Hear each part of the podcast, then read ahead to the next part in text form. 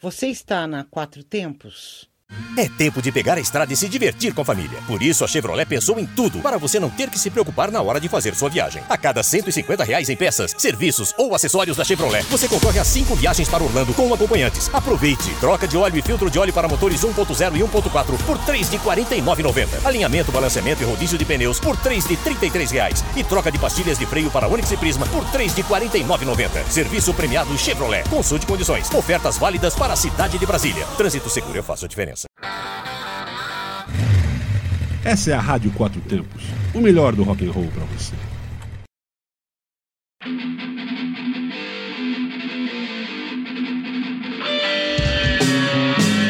Está no ar o programa Zine-se, o fanzine que você escuta. Boa noite a todos, nós somos o programa Zine-se, o fanzine que você escuta. E estamos aqui diretamente de Goiânia, cara. Ó, primeiro o Zine-se Extra DF aí aqui na Rádio Quatro Tempos, trazendo o melhor da música feia para você, o melhor da música ruim. E estamos aqui no Old Studio do nosso amigo Marcelo aqui, o lugar que já recebeu vários shows onde várias bandas de Goiânia ensaiam, ah, ensaiam, né? Ensaiam, pra ficar né? mais, Por favor, né, ensaiam pra ficar mais bonito, né, cara? É, o final, final do Roriz, né, cara? É, até, morreu, que, né? até que enfim, né, velho? Não Pensei que o deseja, bichinho- não pensei que o morte bicho não quer morrer, não, velho. Independentemente de quem seja, não deseja morte pras pessoas, não que isso é feio. E, Só- eu sei velho, que sua mãe não te ensinou isso. É, o nosso primeiro programa do ano de 2019 foi com o nosso amigo Valkyr, da Insetos Produções, de 300 mil bandas que ele sempre fez e acabava a banda depois de três meses. Mas foi, foi massa. E, e o segundo agora? E o segundo agora vai ser o Bacurau, né, velho? O seu sósia, E inclusive. por consequência, então, o sósia do Leonel, do Dark Avenger, que era do Dark Avenger, né, velho? Essa tríplice aliança da feiura, né, velho? Então, cara, continue aí divulgando os índices, continue compartilhando o nosso, nosso site aí, né, cara, radioquatrotempos.com.br. Continue mandando e-mail pra rádio, né, radioquatrotempos@gmail.com e continue falando que você gosta dessa feiura e gosta dessa bagunça aqui, né, cara? É, vamos dar início ao programa aí, vamos tocar as bandas do DF aí, Prata da Casa. Prata da Casa. Semana passada eu toquei em uma banda de metal, agora, para equilibrar, vou tocar uma banda de punk. E se é prata da casa, é Os Maltrapilhos, banda que vira e mexe está tocando por aqui. Deste quarteto punk oriundo da cidade da Ceilândia, ouviremos Decadência Social, uma das faixas do excelente CD Vivendo de Absurdos, que tem uma das capas mais legais dos últimos tempos. Eu abro o Zine aí, cara, com o novo single da Macacongs 2099 aí, Traiu Sinistro, cara. Som que estará no novo álbum aí, que tem o singelo título de Amor. Esse som aí ganhou um lyric video aí que já tá no YouTube e as mais línguas brincam dizendo que é o single solo do Fu, né, cara? É, o single solo do Fu, só aparece o no Fu, pô. vídeo, né, velho? Porra, Fu, você tá foda, hein, velho? Então é isso aí, cara. Vamos abrir o prato da casa aí com Os Maltrapilhos na sequência Macacongs 2099.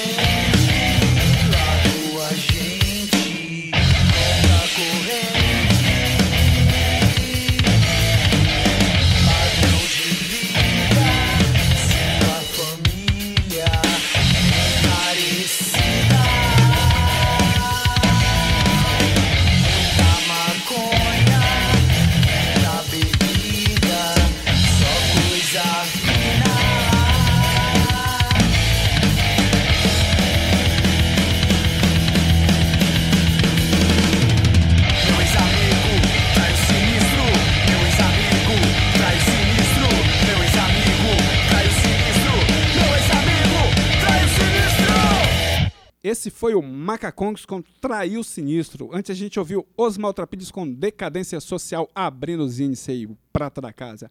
Bandas nacionais, Bloco Brasil Guerrilha. Brasil Guerrilha.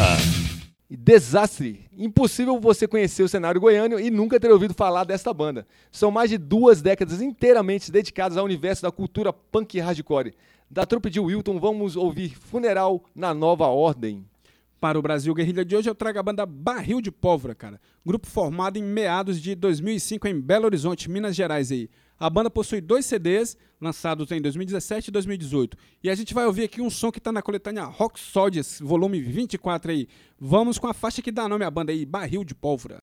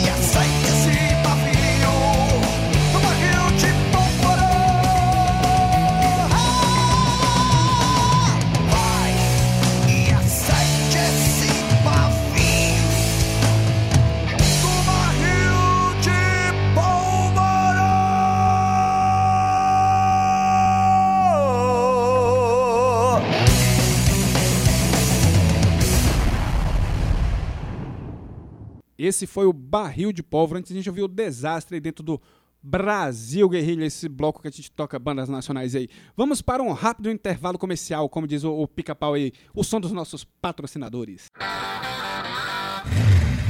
Essa é a Rádio Quatro Tempos, o melhor do rock and roll para você. É tempo de pegar a estrada e se divertir com a família. Por isso, a Chevrolet pensou em tudo para você não ter que se preocupar na hora de fazer sua viagem. A cada 150 reais em peças, serviços ou acessórios da Chevrolet, você concorre a 5 viagens para Orlando com acompanhantes. Aproveite! Troca de óleo e filtro de óleo para motores 1.0 e 1.4 por 3 de R$ 49,90. Alinhamento, balanceamento e rodízio de pneus por 3 de 33 reais. E troca de pastilhas de freio para Onix e Prisma por 3 de R$ 49,90. Serviço premiado Chevrolet. Consulte condições. Ofertas válidas para a cidade de Brasília. Trânsito seguro, eu faço a diferença. Você está na Quatro Tempos?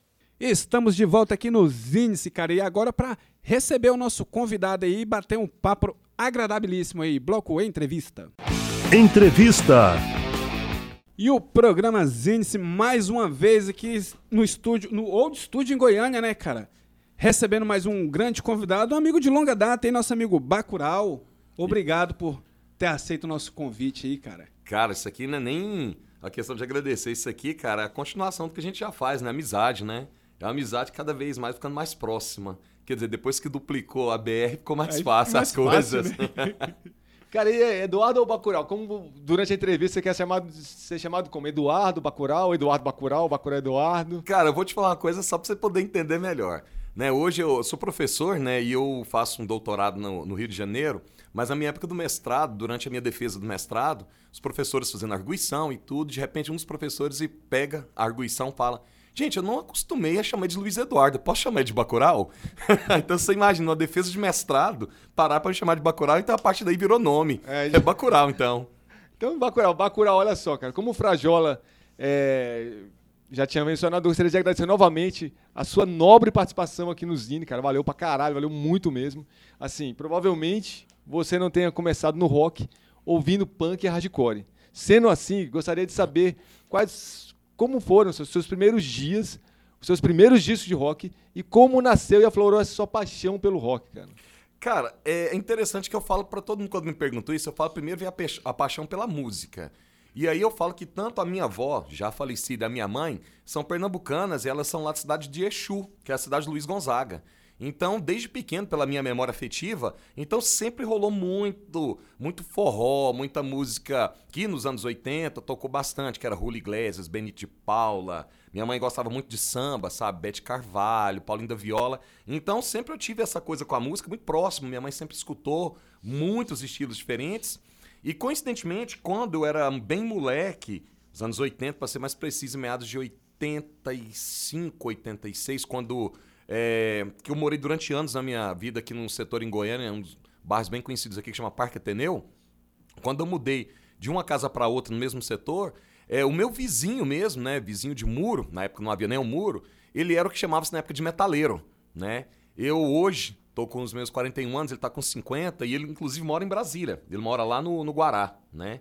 E aí, coincidentemente, né, eu fiquei amigo do irmão dele mais novo, Fabrício, que também é meu amigo até hoje. E aquela coisa moleque, sei lá, a gente sempre brincava junto e tal, mas a gente viu o irmão dele, esse Nasser, o nome dele é Nasser, metaleiro, chegando com aquele visual, aquele cabelo, né, com franja, aquelas calças desfiadas, com um monte de pet, que eu nem sabia que chamava pet, né? E aquele visual todo estranho, corrente e tal. E ele escutava um som que parecia uma serralheria, né? E a gente ficava meio com medo, né? Um visual agressivo pra menino. Só que com o tempo a gente foi crescendo e a gente pegou e tomou coragem de entrar no quarto dele pra ver os discos que ele tinha, né? E me lembro bem que quando a gente mexeu lá na- no, no compartimento estavam os discos, a gente começou a ver. Me lembro bem, tinha White Snake, tinha Destruction, Slayer, tinha o Exodus, que foi um disco que me marcou, porque eu, quando eu vi aquela capa do Exodus, Bonded by Blonde, eu falei, caralho, velho, isso é do capeta. Mas. E nós tivemos mais coragem que a gente começou a escutar alguns discos. A gente escutou que ele tinha lá também o Iron Lab After Death, né? Que é um disco fenomenal, aquele disco até hoje eu gosto muito dele. Mas o que me marcou pela batida, eu acho que foi daí que, sem saber o que que era punk, hardcore, era um moleque que entrou num quarto de um cara pra escutar as músicas dele. E que marcou foi o Destruction Sentence of Death.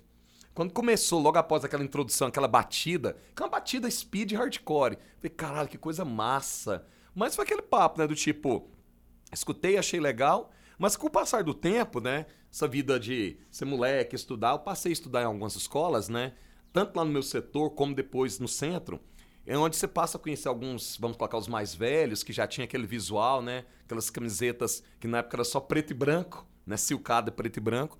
E via, né, aqueles discos, via as lojas que tinha aqui em Goiânia, que uma loja que sempre, na época, tinha muitos discos, era o Bazar Paulistinha, né? Passava, entrava, ficava folheando aqueles discos, achando mal máximo, mas não tinha dinheiro, achava legal as capas, algumas coisas que com o passar do tempo eu fui assimilando, né? Uma coisinha mais, vamos colocar assim, mais palatável de se ouvir.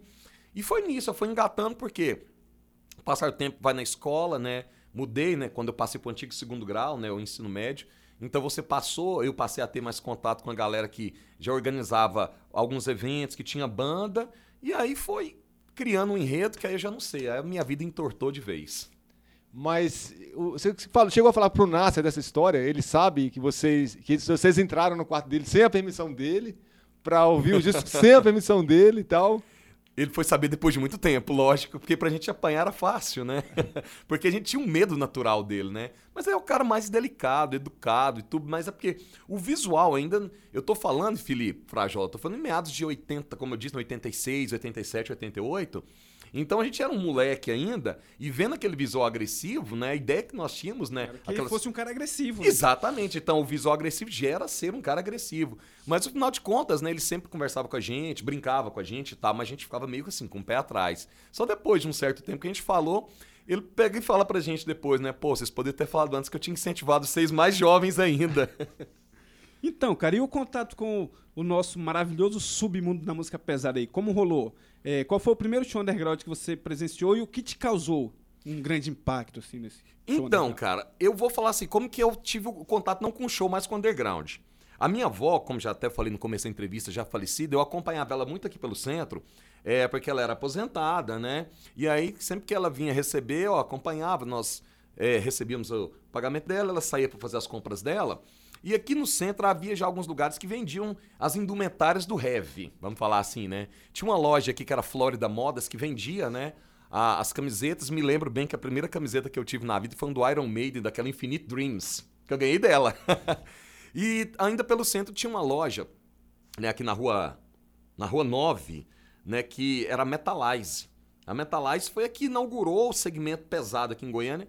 Você passava aquela loja toda de preto, né, pintada em preto, aquela galera cabeluda como é o Nasser, né, e tinha raríssimas, mas tinha algumas mulheres também no mesmo visual. Eu olhava lá pra dentro aquele som, o som da serralheria, né? E, cara, me encantava com aquilo, mas e o medo de entrar? Porque eu não tinha o visual, não tinha nada. E mesmo assim passava na porta, ficava olhando pros caras e tal. Até que um belo dia eu tive coragem de entrar. E quando eu entrei, cara, foi uma surpresa, porque ninguém me tra- distratou, ninguém me mordeu, ninguém foi atrás. E aí, assim, faltava o essencial, que era a grana.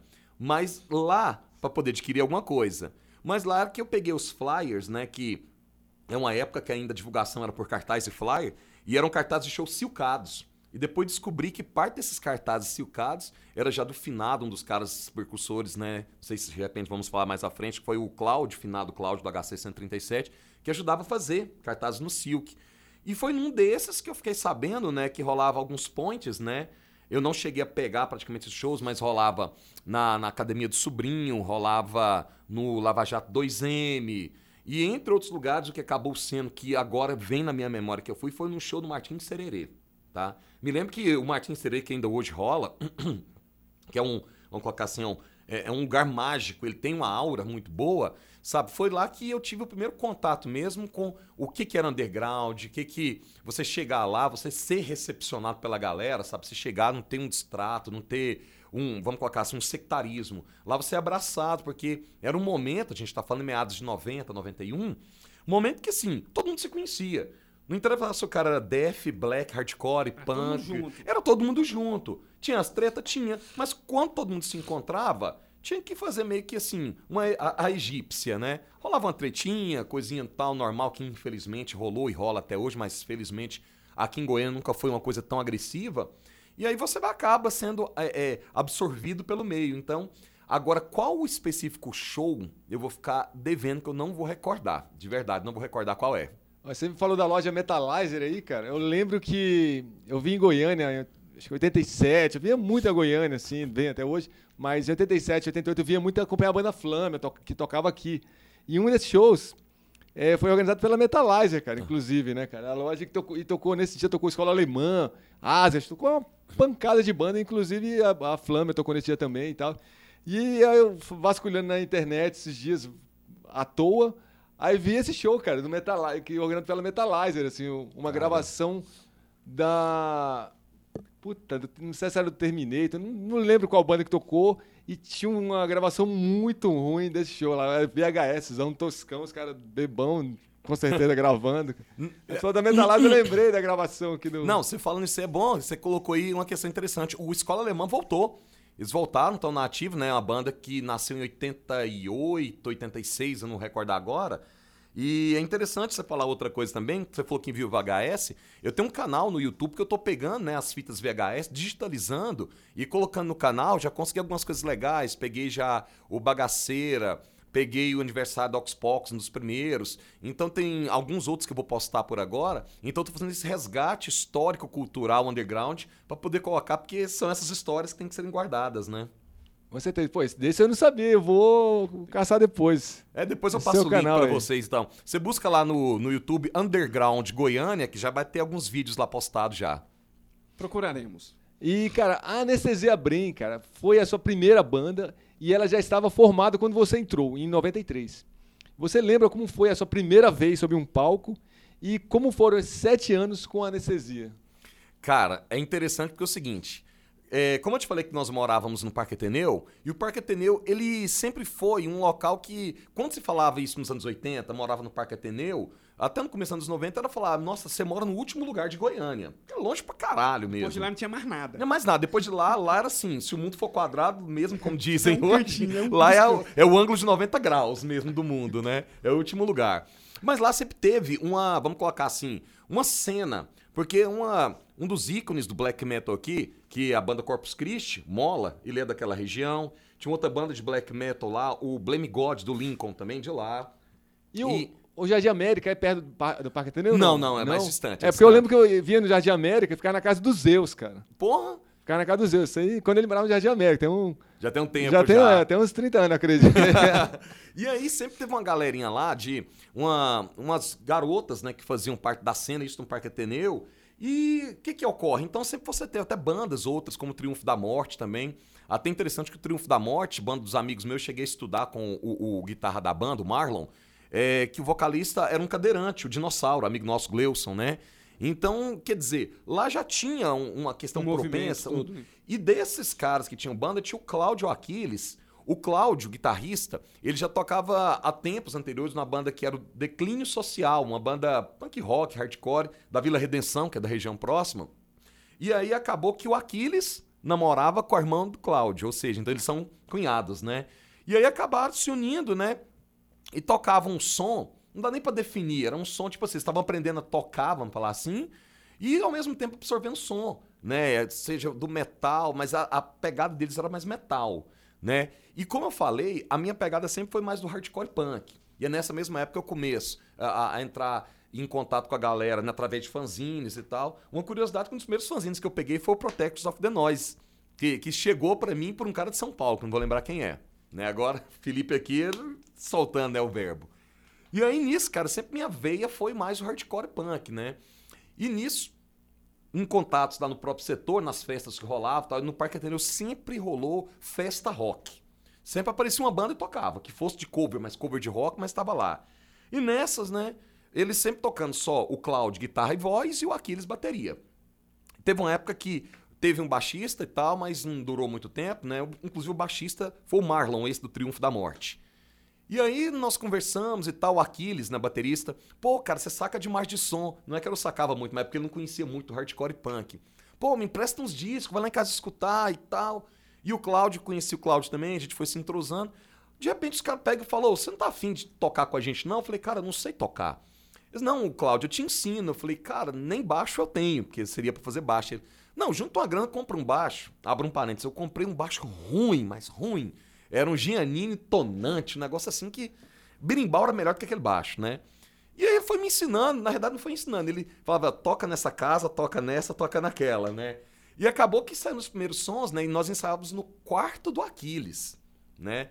Então era um quarto que tinha uma beliche, é, dormiu o Aquiles, o irmão dele, colocava dois cubos ciclotron, eram uns microfones amarrados na própria. é, é, na, na- No- No próprio beliche. no próprio beliche e um calor dos infernos. A gente começava na camiseta, né, e bermuda, de repente tirava a camiseta. Quando via já tava quase todo mundo só de cueca, o tanto que era quente, né?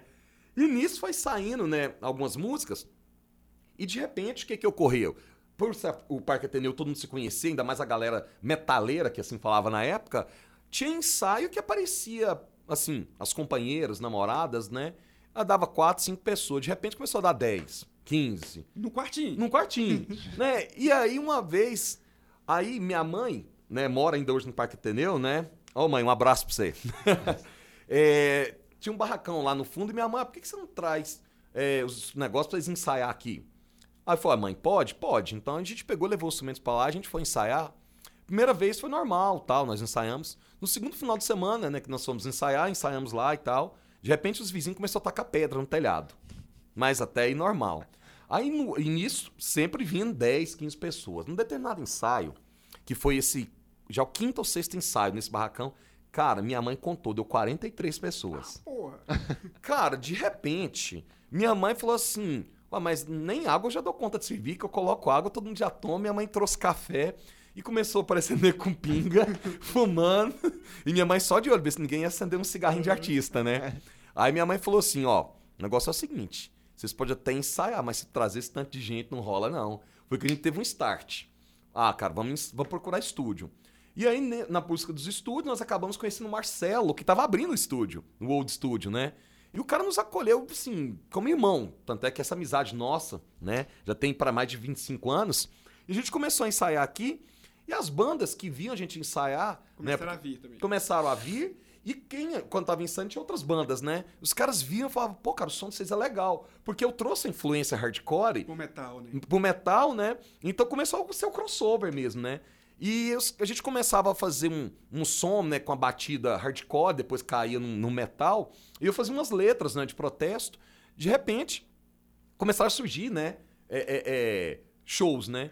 E um dos caras que viu o ensaio nosso, e esse cara eu conheço porque eu andei de skate com ele há muito tempo, foi o Léo Bigode. Né? O Léo Bigode, que hoje é o sócio proprietário da Monstro, né? O cara que organiza o Goiânia é Nós. Falei assim, pô, Bacoral, por que você não falou de sua banda? E a gente tímido pra caramba, porque ele já tinha uma banda, né, e tal. Ele tocou no CFC, né, uma banda ícone daqui, depois foi pro Jukes. Falou, pô, cara, por que você não falou de sua banda? A gente tava precisando de banda pra tocar aí e tal. E ele falou, cara, vocês não tá afim de tocar lá no Martins Sererê, não? E eu falei, caralho. Um olhou pro outro, deu o Aquiles o Cláudio. Ele tá chamando a gente pra tocar no Martim, velho. e aí falou, ah, mas você tá falando sério? É. Aí foram. Foram o Jukes, foi a gente também, o Decibéis Debiloides e o Coqueitos, se eu não estiver enganado. Foram essas bandas, cara. E quando a gente foi pra tocar, a gente anunciou no Ateneu, então a gente levou uma romaria de gente, cara. Foi uma coisa A insana. galera da Ateneu. É, galera, assim, os ônibus, né? Você entrava assim, era só aquele povo preto, né? Dentro do ônibus, né? Cara, e foi fenomenal, porque assim, o primeiro show que a gente pode falar mesmo que a Anestesia fez, assim, que a galera conheceu a banda foi isso no Martim. Eu acho que foi em, nove... foi em setembro de 94, por aí, que nós fizemos. E foi fenomenal, cara. Depois disso, a gente falou, teve um start, falou, cara, vamos gravar um material. Nós gravamos um, umas demos, né? E começamos a divulgar, fazemos flyer, na época ainda das cartas e tudo. A gente começou, então, a, a, a ter uma vida própria, né? E disso, cara, a gente começou a, a, a, a poder ter vigor mesmo para poder continuar. Mas nesse intermédio de tempo, nós também tocamos muito em setores que é, aqui era muito comum também a galera organizar é, festa show. E aqui tinha uma tem uma região que é a Vila Brasília, cara, rolava muito show na Vila Brasília. Bandas como GO 060, Rache, é, poxa, outras que eu não vou lembrar, bandas que já acabaram, já tem um bom tempo, que tinham seu público cativo, como tinha no Ateneu. Então começou a ter grupos que saíam de um lugar para outro para poder fazer então esse intercâmbio. Então quando a gente tocou no Martim, as bandas que tocavam eram bandas mais assim, setores aqui próximo do centro, a galera mais conhecida. Então quando chegou as bandas periféricas, cara, trazia um, um- um- um grupo diferenciado. né? Então isso acabou dando um start para a própria cena naquela época. É, mas você falou que o primeiro show foi no Martim, não foi, né, cara? Por quê? Porque um, um ensaio com 43 pessoas já tem mais, mais gente que muito show hoje em dia, né, meu? Pior que é, cara. Foi assim. E foram 40, assim, 40, é, 40 pessoas, assim, no vai e vem. Não foram todas de uma vez, mas entrando e saindo, entrando e saindo. Foi mó, Foi legal, foi uma festa. É, vamos, vamos ouvir som aí, cara. Vamos ouvir uma banda gringa aí de charge. Foi uma boa escolha, hein? Ah, de charge, de charge. Inclusive dedicar pro meu amigo Barbosa. Então vamos de discharge aí, The Broken Law.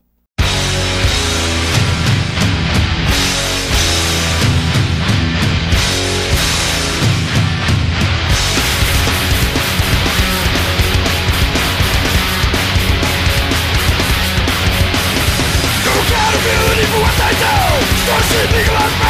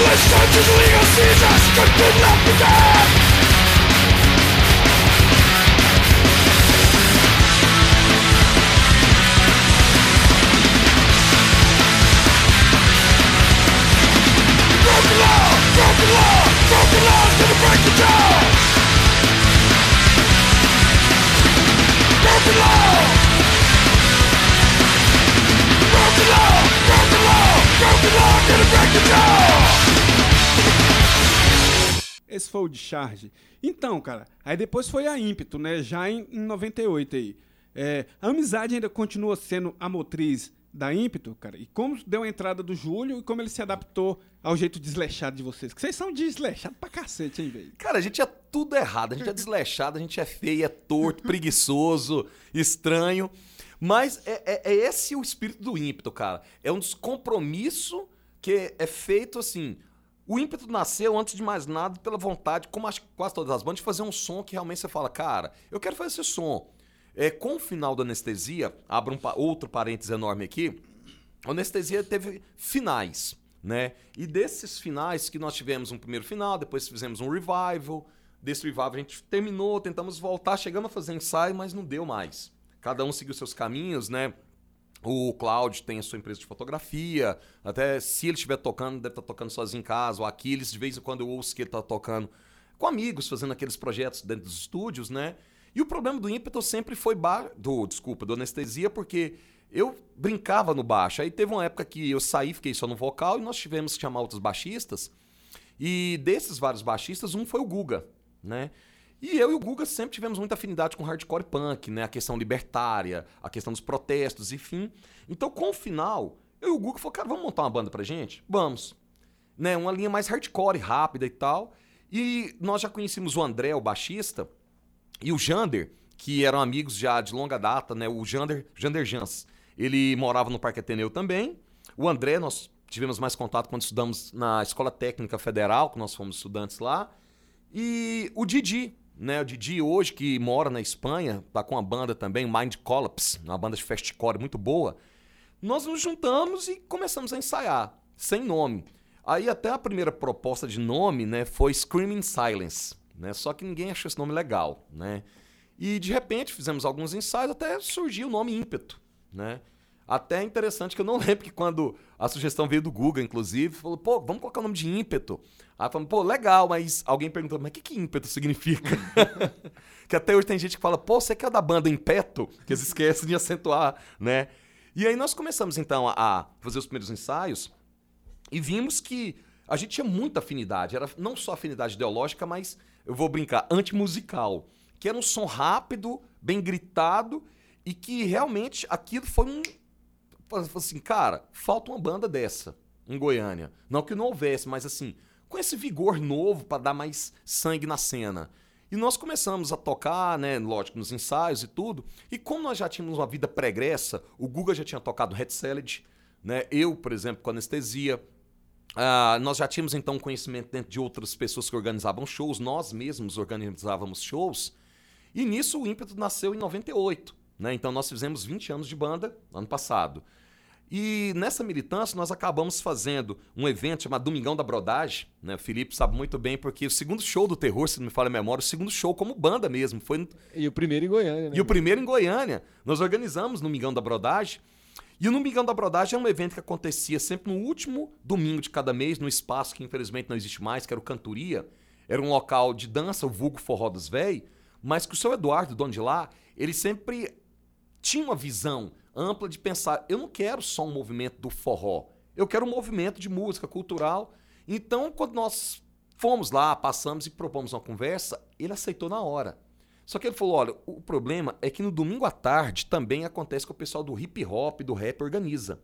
A gente falou, seu Eduardo, se nós fizéssemos um evento que viesse da 1 às 5 da tarde, para poder acabar 5, limpar e 6 horas começar o rap, vocês conseguirem, beleza.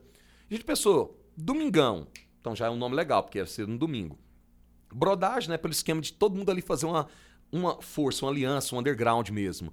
E a gente começou a fazer, então criamos até na época, que deu até muito bafafá, chamada Liga Hardcore de Goiânia. Para poder juntar e trazer pessoas para fazer então esses eventos, chamado Domingão da Brodagem. E a gente começou a fazer cobrando um real, um real.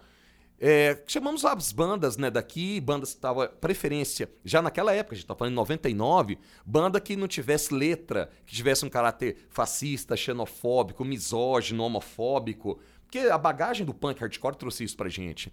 Tanto é que teve banda que né, ficou grilada com a gente. Pô, vocês não colocam a gente pra tocar. A gente fala, cara, mas a banda de vocês fala de tal, tal coisa que não compete com as ideias que a gente põe lá, né? E nesse contato de bandas, acabamos, né? Tendo contato com bandas de Minas, de Brasília, até de alguns interiores próximos daqui. E foi exatamente que num desses eventos que o ímpeto toca. E coincidentemente também tinha na mesma escola técnica um evento que chamava Semana do Calouro. Nessa Semana do Calor, que ela ocorre desde os anos 80, bandas tipo Mandatório Suicide, Obsessor, que são bandas de metal percursoras aqui em Goiânia, tocaram nessa Semana do Calouro. E numa da Semana do Calouro, o ímpeto tocou e logo a seguir tocamos também no Domingão da Brodagem. Então, esses. E foi assim, questão de uma semana de diferença. Então, nós tocamos, e, inicialmente mesmo, a banda nasce em 98, mas que em 98 a gente ficou mais preso no estúdio. E aí, em 99, que ela começa os seus ensaios. E o ímpeto sempre teve isso, cara. Nós fomos, sempre somos até hoje amigos. Infelizmente, o Didi teve que sair, por conta dele ter que morar no exterior. E nos ensaios nossos, quem acabava, como vocês perguntaram, indo no ensaio nosso era o Júlio. O Júlio era um moleque de, sei lá, acho que 15 anos. E ele via o Didi tocar, o, Didi tem, o Didi tem uma pegada muito rápida, ele via. A gente viu o olho dele brilhando, o Júlio sentado no canto, olhando o Didi tocando, falou, tipo assim, né? Brilhando. E a gente fazendo a gritaria e tal. Até que ele monta o WC, né? Que foi uma das bandas maravilhosas. Ainda hoje eles fazem um revival numa banda que tá nativa, mas uma banda que criou um- um- um- um- uma nova cena nos anos 90, nos anos 2000, melhor, nos anos 2000, né? E o Didi, ao sair, e a gente sabendo que o Júlio estava no WC, a gente fez a convite, né? Ele já nos tornou, tornou amigo nosso, falou, Júlio, você não tá afim de tocar com a gente, não? Ele brilhou assim, olhou pra gente e falou, vocês estão falando sério? É como se ele tivesse falando assim. Ele até uma, uma vez falou pra gente, cara, é como se vocês fossem meu ídolo, né? Porque vocês faziam um som que a gente queria fazer e não dava conta, a gente tava aprendendo. E agora tocar com vocês, a gente falou, Júlio, cara, pra gente vai ser um prazer, você vai dar um vigor novo, você é um cara bacana, a gente viu você crescer, né, nesse meio. E aí partiu então dele entrar na banda e tá com a gente até hoje, né? E o ímpeto segue, cara, são 20 anos de banda, mas de amizade entre eu, o Google e o André já tem mais de 20 e tantos anos. Eu achava até que fosse anterior a 98. Não, cara, foi em 98. 98 mesmo. Tá, Cara, eu queria que você falasse assim, do, da ímpeto, utilizando os, materiais lançados também, né, cara? Tipo demo oficial, CD coletânea, a fita que foi lançada na Argentina, como parâmetros para poder falar do- da, da ímpeto, né? Aham. E, aliás, né, cara, em tanto tempo de vida, por quais razões são tão relapsos no sentido de lançamentos, cara? E, cara, se você puder adiantar alguma coisa extra do, sobre a ímpeto, seria legal que seria nossa exclusividade dos zines. É. Não, então vamos lá então. Nós fizemos então é, pouquíssimas gravações e entre outras justificativas nossas, a primeira é que a gente é lerdo mesmo. A gente é muito lerdo, né? E aí, assim, a gente sempre fala, pô, vamos gravar e tal. Mas é aquela coisa. Cada um foi pegando seus rumos na vida. Por exemplo, eu tive que sempre trabalhar estudar, não que ninguém também tivesse que fazer isso. Mas, poxa, morar no extremo de Goiânia, trabalhar do outro lado, tinha que estudar. E eu sempre fui um cara muito dedicado nos estudos, tanto é que acabei virando professor, né? Quer dizer, hoje ser professor é um grande é, agressão ao sistema. Infelizmente, com o governo que nós temos aí, ser professor é ser visto como terrorista, né? E aí eu fui fazendo, né? Fomos, já dito, fiz escola técnica, depois fui à Universidade Federal, onde fiz graduação, especialização, mestrado, enfim. E entrei no mercado de trabalho como professor e sou até hoje. O Guga também é professor, o André também é professor. Então, da banda, de quatro, três são professores. E para quem é professor sabe, a vida de professor ultrapassa os limites da sala de aula. Você tem que levar coisa para fazer em casa no final de semana, você tem que estar sempre fazendo planejamento, participar de reunião, enfim. Então isso desgasta muita gente e nós temos a banda como uma válvula de escape. Não é uma coisa obrigatória, olha. Nós vamos ter que ensaiar toda semana, a cada ano nós vamos lançar um material, não. A gente fala, cara, a banda é pra gente não ter estresse, não é pra poder sofrer. Baseado nisso, então, a gravação, os sons nossos foram muito poucos, como o Felipe já colocou na pergunta. Aí nós tivemos uma demo ensaio que nós fizemos para poder mostrar pra galera. Foi uma demo ensaio, mas na realidade ela foi uma demo oficial que foi gravada aqui no setor universitário, minto, na Vila Nova, aqui no estúdio Gilberto Correia, que é um cantor goiano aqui. E ela ficou legal, ela teve uma distribuição muito boa. O nome da demo chama CPDM, Campanha para Destruição Musical. Né? E ela chegou a ser divulgada no exterior, no Brasil, muita gente pegou essa demo. Eu, tenho. Hã? Você tem ela até hoje? Eu acho que eu ficava responsável pela distribuição. Eu que eu me lembro que eu cheguei a anotar nos caderninhos, né, como a gente fazia muito, mais de 600 demos.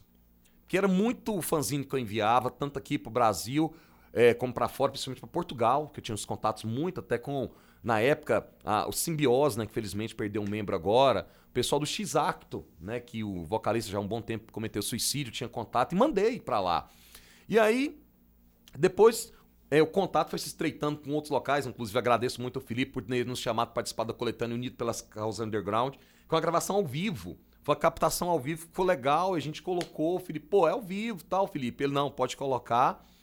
Nós participamos de é, outras coletâneas, né, que na época era muito comum os fanzines pegarem, entrevistar as bandas e, pô, manda um som pra gente poder lançar uma cassete.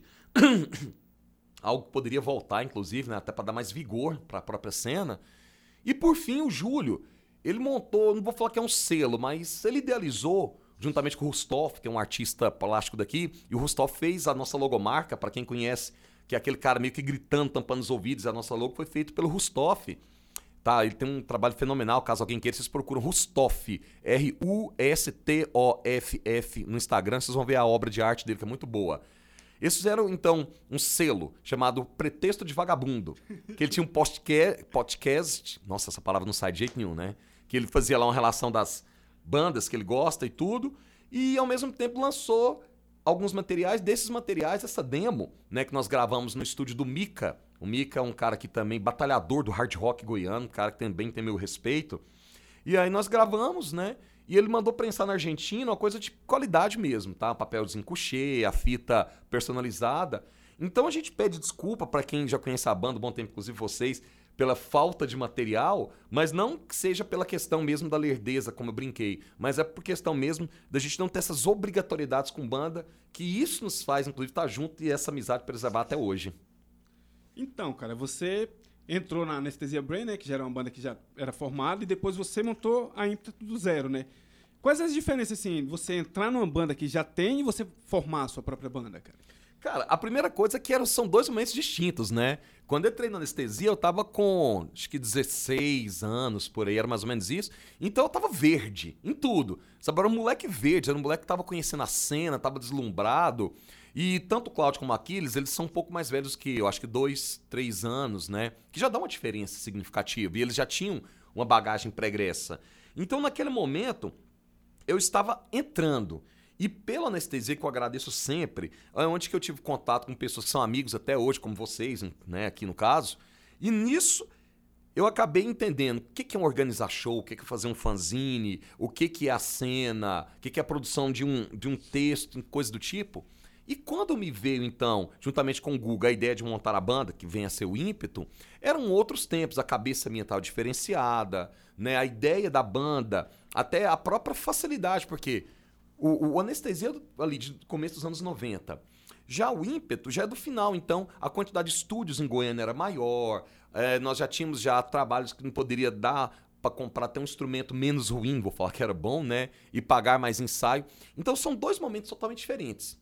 E os dois eu considero que são iguais de importância, porque enquanto eu estava aprendendo, nesse daqui eu já estava na cena e podendo então ofertar mais da minha pessoa com organização de shows, de festivais, né? Nós chegamos a organizar, não sei se vai ser colocado mais à frente, mas nós organizamos festivais, enfim. Então são dois momentos diferentes que não dá para comparar, mas dá para poder juntar e mostrar que isso é tudo experiência. Exatamente sobre isso, né, meu? Mas você vai ter que ouvir um som antes, É, né, vamos- cara? vamos Vamos ouvir o ímpeto, depois a gente volta. Vamos ouvir o ímpeto aí. Não, tanta coisa Barulho esse barulho aí. Não, tanta coisa boa vai colocar logo isso. Regional goiana.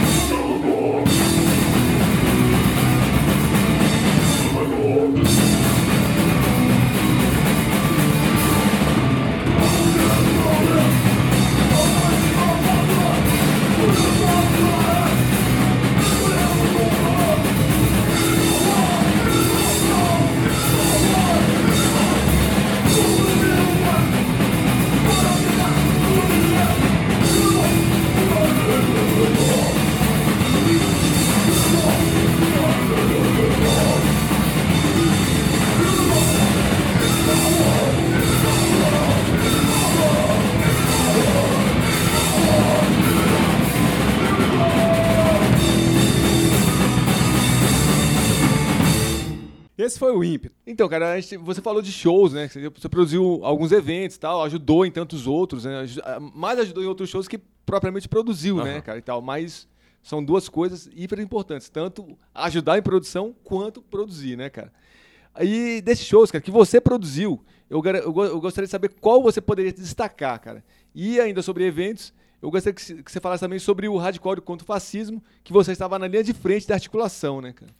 Então, é difícil falar, né, Felipe? Porque muitas das vezes as pessoas pensam que por a gente, né, assim como você, também como Frágil que organiza show, as pessoas pensam, poxa, você vai trazer uma banda grande, grande pro underground, né? Então isso vai te satisfazer. Mas muitas das vezes você fazendo um show de uma banda pequena pode dar muito mais prazer.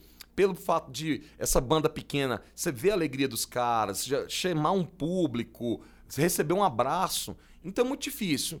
Mas eu poderia dizer que alguns que, obviamente, com bandas grandes, foram bem significativos. Vou citar alguns aqui, que me veio aqui aleatoriamente.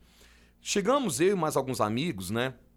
é, organizar um evento aqui, que era um festival chamado Miscelânea, né? E o nome já diz tudo. A ideia era ser uma miscelânea, seja do punk rock, hardcore, grind, black, death, o que tivesse acessível, nós colocaríamos. E nós tivemos com o genocídio, né? Genocídio que é um ícone do death metal nacional. Nós, toda dificuldade, nós chamamos, né, e tal.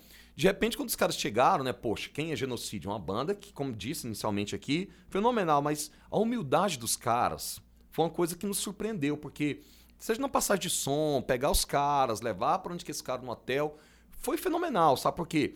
Eu quebrei aquela visão de que os caras de banda que já tem discos lançados e tudo são estrelinhas, são chatos e tal. Então acho que o interessante foi ver que não existia aquela barreira que eu criei no meu imaginário aqui. Foi algo interessante. Da mesma forma que quando, por exemplo, né, eu já tive a oportunidade de ajudar indiretamente alguns shows, né?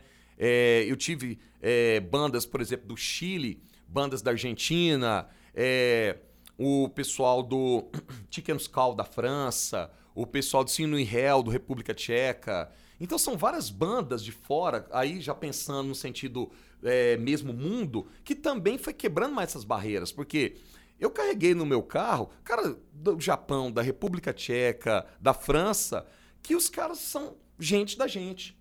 Indiferente a existir essa barreira geográfica e linguística, mas os caras vivem underground. Eles dormiram num, num, num colchãozinho, comeram a comida brasileira, riram, né? Quando vem pra Goiânia, a gente sempre leva para comer o famoso x-salada daqui nos pit dogs, e os caras piram.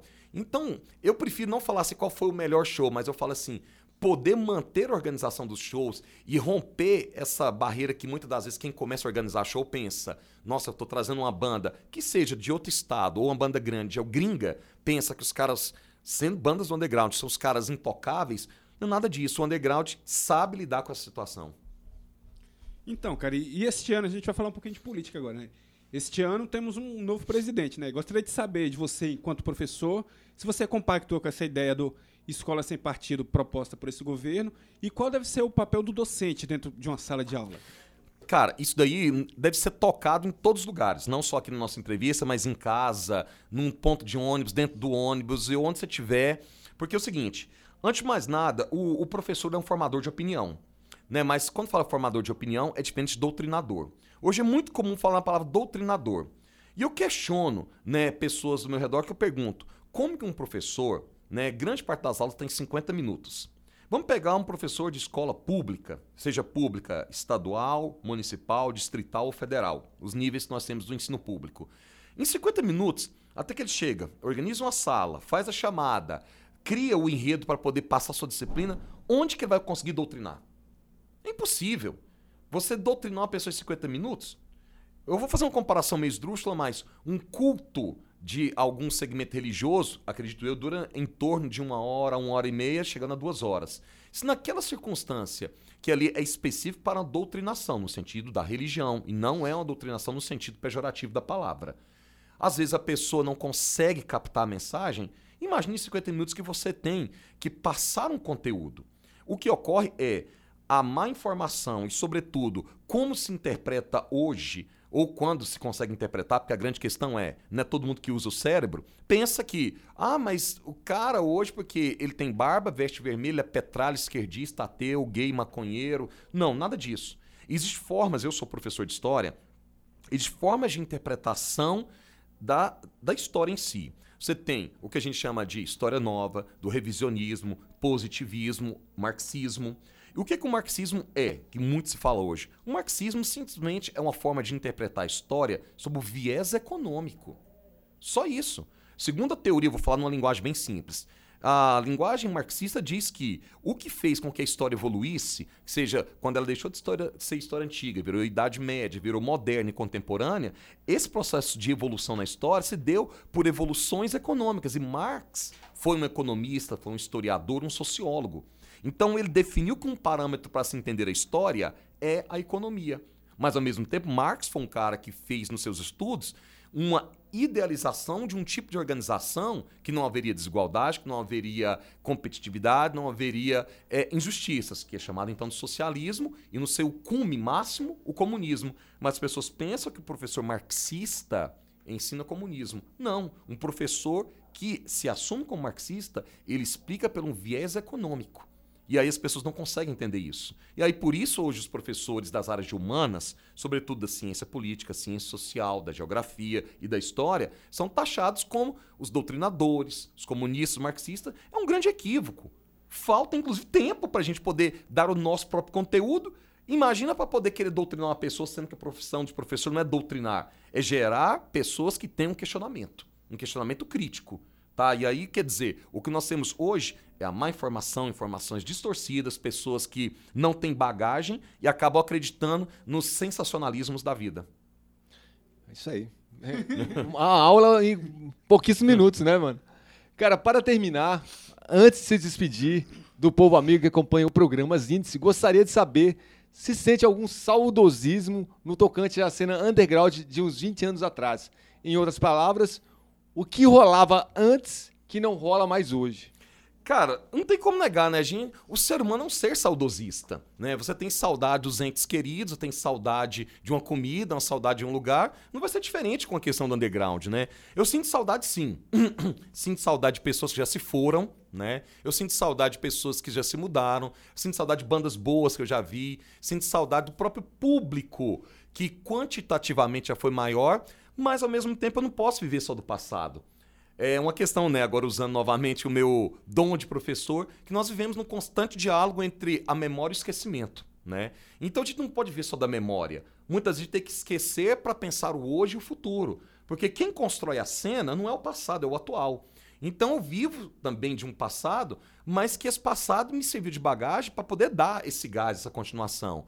Sim, cara, é bom a gente poder relembrar, poxa, com fotos, com cartazes, eu mesmo, né, eu tenho é, muito material que sempre, na medida do possível, pessoas aqui que fazem graduação, fazem pesquisas na área do underground em Goiânia, vão na minha casa, me entrevistam, pedem material, porque a gente tem que também deixar é, é, esse saudosismo materializado para que não seja esquecido.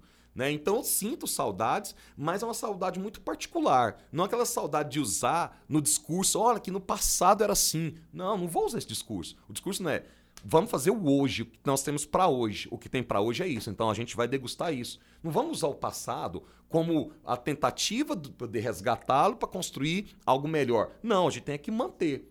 Até porque o underground não trabalha né, com quantidade, ele trabalha com a existência e a resistência. E a ideia, pelo menos que eu acredito, é essa.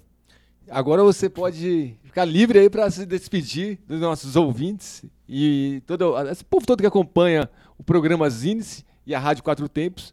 A gente queria agradecer pra caralho, assim, cara. É, semana passada a gente teve entrevista com o Valkyrie, que foi fenomenal, cara. O Valkyrie é um grande irmão nosso. E você é outro grande. É, tá, nessa, tá no mesmo. Balaio, no né? mesmo balaio, né, cara? De irmandade que o Valkyrie. Então a gente gostaria de agradecer você novamente. E que você se despedisse agora dos nossos ouvintes, né, meu? Cara, infelizmente não dá para poder citar todos os nomes que a gente queira agradecer aqui, mas já que você citou o Valkyrie, né, tem que falar que é um cara ímpar, né? É o cara que movimenta duas cenas, em Minas e, e, e Goiás, né? Então. E Brasília. E Brasília, e Brasília né? ainda, velho. É, o cara é que nem você, né, cara? Poxa, então seria impossível, né, agradecer todo mundo, né? Seria como colocar agradecimento nos encartes, né? Não cabe todo Sempre mundo, foi, né? né? Sempre foi uma parte difícil, né? A parte mais difícil, né? A gravação. Então eu queria agradecer a todos que é, vivenciaram, vivem viverão a cena. É, vida longa ao programa, vida longa a todos nós para poder continuar com isso aqui. E é isso, cara. Não vou nem prolongar muito, porque senão a gente vai começar a chorar aqui. Então vamos fechar com um som aí, cara. Banda do DF, você escolheu o Violator. Poxa, Violator eu tive a oportunidade de me tornar amigo dos caras, né? E até, inclusive, ontem teve o show do Flagelador aqui em Goiânia. É, o Batera e o Capaça, Capaça não, o Cambito estavam aqui, né? Nós trocamos muita ideia. São grandes camaradas, são levantam a bandeirante fascista que ainda vivem, respiram o underground e eu respeito pra caramba. É isso aí, vamos de Violator. Valeu. Look around you. This is the valley of death.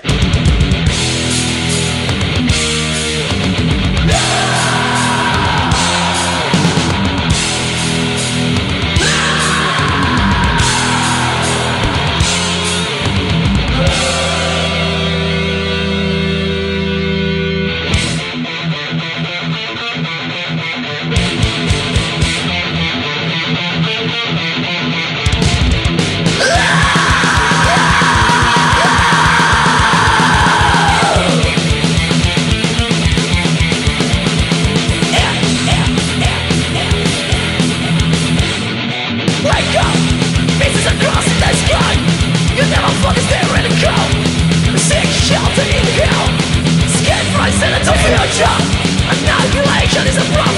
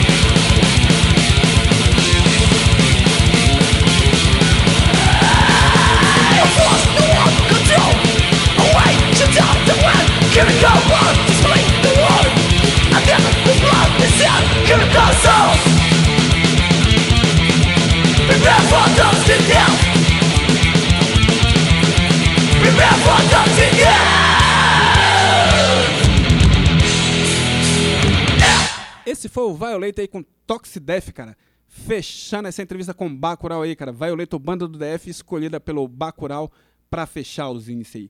Vamos dar um giro aí pelo que rola no DF, bloco Agenda. Agenda. Começando aqui dia 15 de fevereiro no Terror Fest, que vai trazer a banda chilena A Série Bada pela primeira vez no Brasil. Também contará com Order of Flies, Caligo, Sons of Hate. O show será no Red Rock Saloon, na Samambaia, às 20 horas, com ingressos a 20 reais. Na sequência, a Sadbada toca no dia 17 em Formosa, cara. Por enquanto a gente não tem outras informações desse show aí, não. E dia 4 de março, lá no Poisé da Asa Norte, mais uma edição do Carna Rock, festival organizado pelo Ronan, que contará com 10 bandas, dentre elas Pulse, Flashover, Seconds of Noise, Mofo e várias outras atrações. Dia 9, Headbangers Attack Revival, cara. Essa extensão do Headbangers aí que toca banda que já passou pelo festival. Como o festival não repete banda, então toca novamente no Revival aí. Vai ser dia 9 no Círculo Operário às 17 horas com ingressos a 20 reais. E dia 2 de abril tem Black Label Society lá no Toninha Rock Bar. É, 12, 13 e 14 de abril, Ritual Metal Show Camping, cara. Aquele show do camping que não rolou em outubro aí por conta das chuvas. Vai rolar agora em abril aí. Mais informações em breve aí. Vai, o que, que você escolheu pra tocar? Eu escolhi a banda Device, cara, pra- que vai tocar. É uma das atrações do Ritual Metal Show Camping, inclusive, né, meu? Isso aí, cara. Eu escolhi Flashover aí, cara. Uma das atrações do Carna Rock aí com a faixa título do mais novo disco aí, Souls Consumed by War. Device e Flashover dentro do bloco Agenda.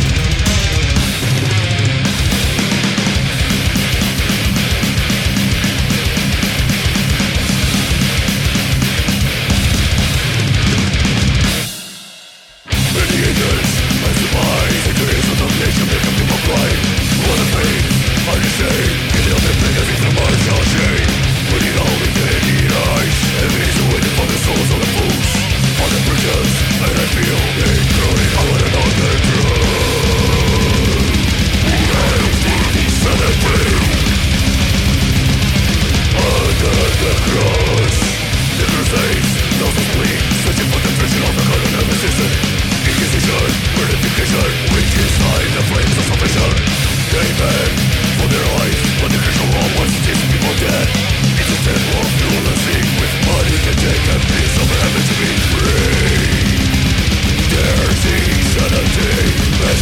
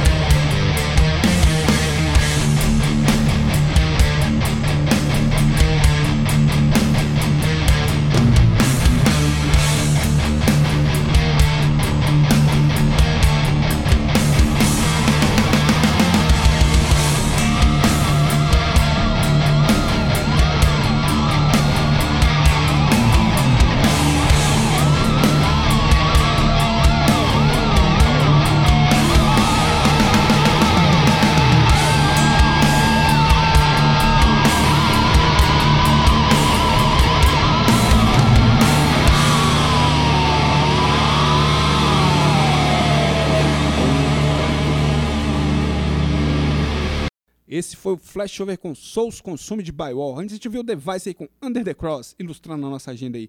Vamos para mais um intervalo. Não, não, depois a gente faz esse intervalo aí. Vamos girar o mundo aí e ver o que que rola aí. Gira o mundo. E mais uma vez, cara, nem precisaria sair de Goiânia para dar o meu giro pelo mundo. Daqui, da terra do Piqui, vou rolar mais duas grandes bandas. A primeira é a metal punk dos, da Sociofobia, com a faixa Dança Macabra, e depois vou com a Death Beat maníaca Death From Above, da banda do Glauco. Vamos curtir Jogos de Guerra, som ao vivo, captado pelo celular do Roberto, guitarrista dos Maltrapilhos, no dia do show da, Ver, da Varukers, em mais, uma, mais um show organizado pelo Léo Bigode, né? No sensacional espaço cultural chamado Martim Sererê. Começo o meu giro por Bragança, no Pará, cara, de onde eu trago a banda Ódio Opressor, cara. Grupo formado em 2012 aí, chegou, lan- lançou um EP de quatro faixas. Ano passado, e também no ano passado, participou da 24ª edição da coletânea Rock Soldiers, cara. E a gente vai ouvir esse som aí, Violência Social. Na sequência, vou até São Paulo para trazer Atestado de Óbito, banda formada em 1994 e que tá na ativa até hoje e sem nunca ter parado aí, cara. Atestado possui uma série de materiais, como CD demos, DVDs e mais uma caralhada de coisa aí. Vamos ouvir também um som que tá na Rock Soldiers, cara, com ódio pelo sistema do governo. É isso aí então, cara. Sociofobia, Death from Above, ódio opressor e atestado de óbito girando o mundo.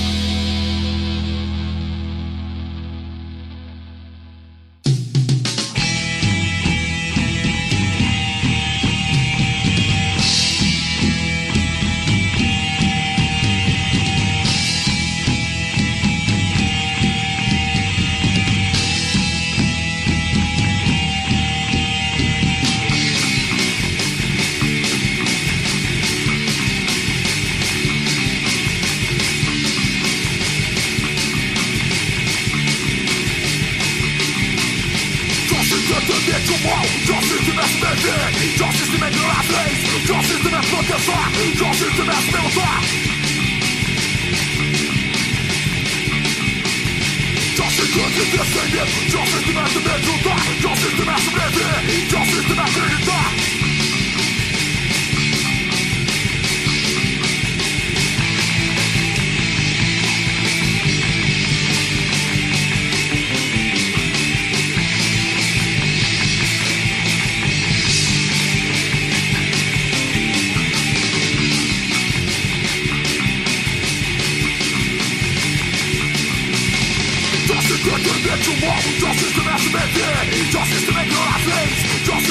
contestar Já se interessa meu lugar. Justice é viver sem medo. Justice não é me ajudar Justice é sobreviver Justice é acreditar.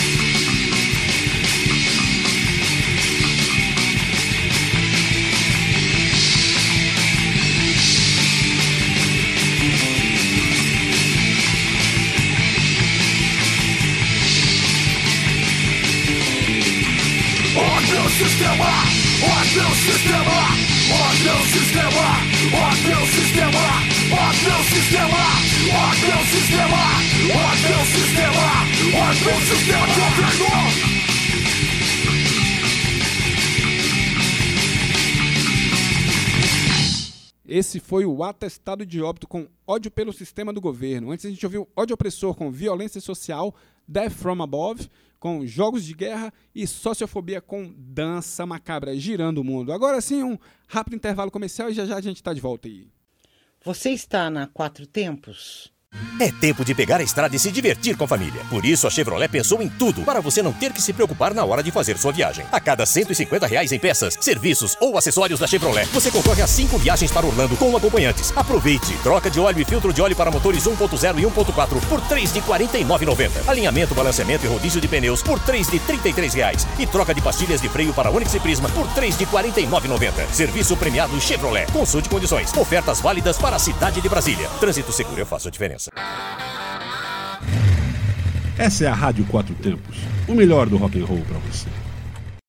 Tamo de volta aqui no Zinice, cara. Tocando barulho e agora tocando barulho velho aí, cara. Bloco Medalhões. Medalhões.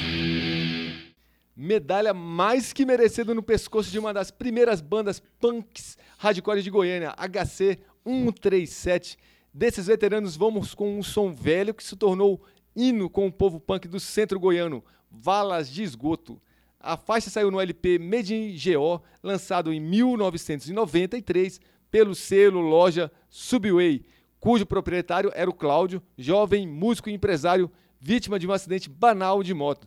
Por favor, motociclista, usem o capacete. Ainda mais é que a rádio que é voltada pra galera das motos, né? Então fiquem atentos, galera. Aí, aqui, é- às vezes, o cara tá andando de boa, um carro dá uma fechada, então. Atenção, não, não- porque tem uns malucos aí, tipo o nosso amigo Itazil, que vai entrando nas faixas aí, não vê, não olha, né, cara? Só, só escuta a buzinada do, do motociclista, né? Então, atenção e a galera que dirige também, né, cara? Atenção com, com a galera de moto aí, que é, é, É, mais nada, frágil, né? nada de dirigir no volante mandando mensagem ouvindo no WhatsApp, né, cara? Porque senão você pode atropelar um motociclista ou um pedestre, né? É isso aí, é isso aí. Momento, momento reflexão nos índices. Então, cara, meu bloco medalhões aí, cara, eu trago na Palm DF. Tocar na Palm nos índices é sempre uma satisfação enorme, cara. Afinal, é uma das bandas que a gente mais gosta aí. Em sua extensa discografia, a Napalm lançou dois discos fazendo covers aí, cara. É, eu peguei um som desse- desses discos aí, uma versão para a clássica Troops of Doom aí do Sepultura. É isso aí então, cara. Vamos de é, HC137 na sequência na Palm DF dentro do bloco Medalhões.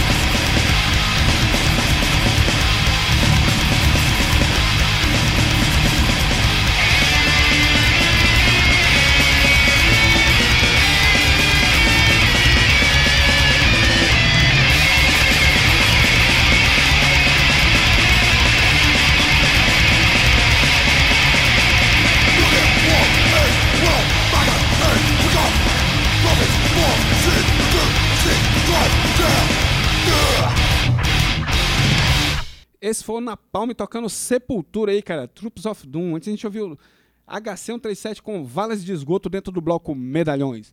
Mantendo ainda a tradição de bandas velhas, só que banda que não tá mais nativa. Memória Underground. Memória Underground. Cara, eu confesso que não conhecia a Gal Hammer. Nunca nem tinha ouvido falar, para ser franco. Daí fui ao estúdio do Fofão, o Ba- Batcave, e vi um pôster dela lá. Três minas japonesas com um puta visual foda. É, perguntei para o Fofão, ele falou que sobre a banda e falou que tinha.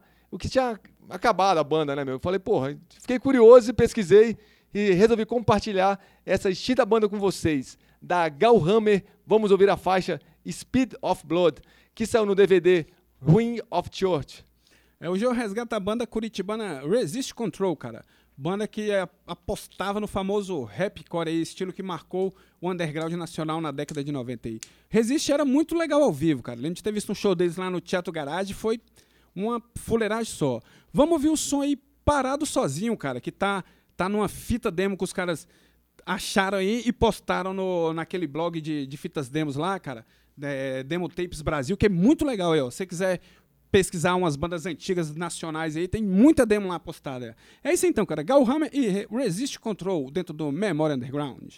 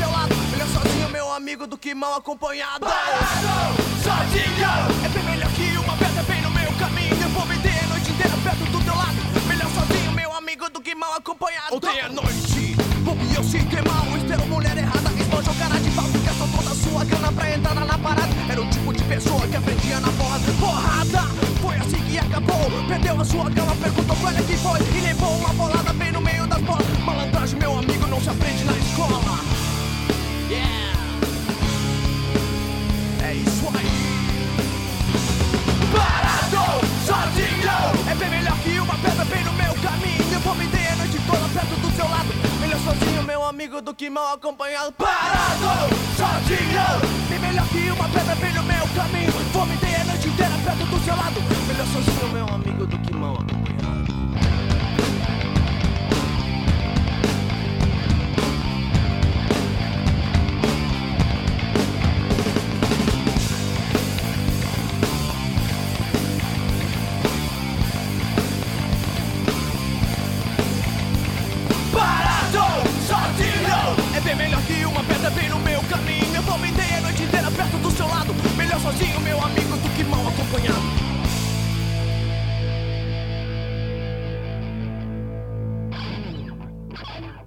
Esse foi Resist Control com Parado Sozinho. Antes a gente ouviu o Gal Hammer com Speed of Blood, fechando o Memória Underground, fechando o Zinice goiano de hoje, né, cara? Lembrando que este é o segundo programa de 2009, segundo programa inédito, né? Lembrando que em janeiro o programa reprisou é, várias, fez uma compilação de várias entrevistas e tal, e também ficou bem legal. Caso você queira ver de novo isso aí, só ir lá no podcast da Rádio Quatro Tempos, vai estar tudo, todos os programas lá gravados, com toda a dedicação que a Patrícia sempre teve pela Rádio Quatro Tempos. É isso aí então. A gente volta aqui semana que vem mais uma vez direto de Goiânia aí com mais Índice Goiano. Até a próxima semana com mais Índice.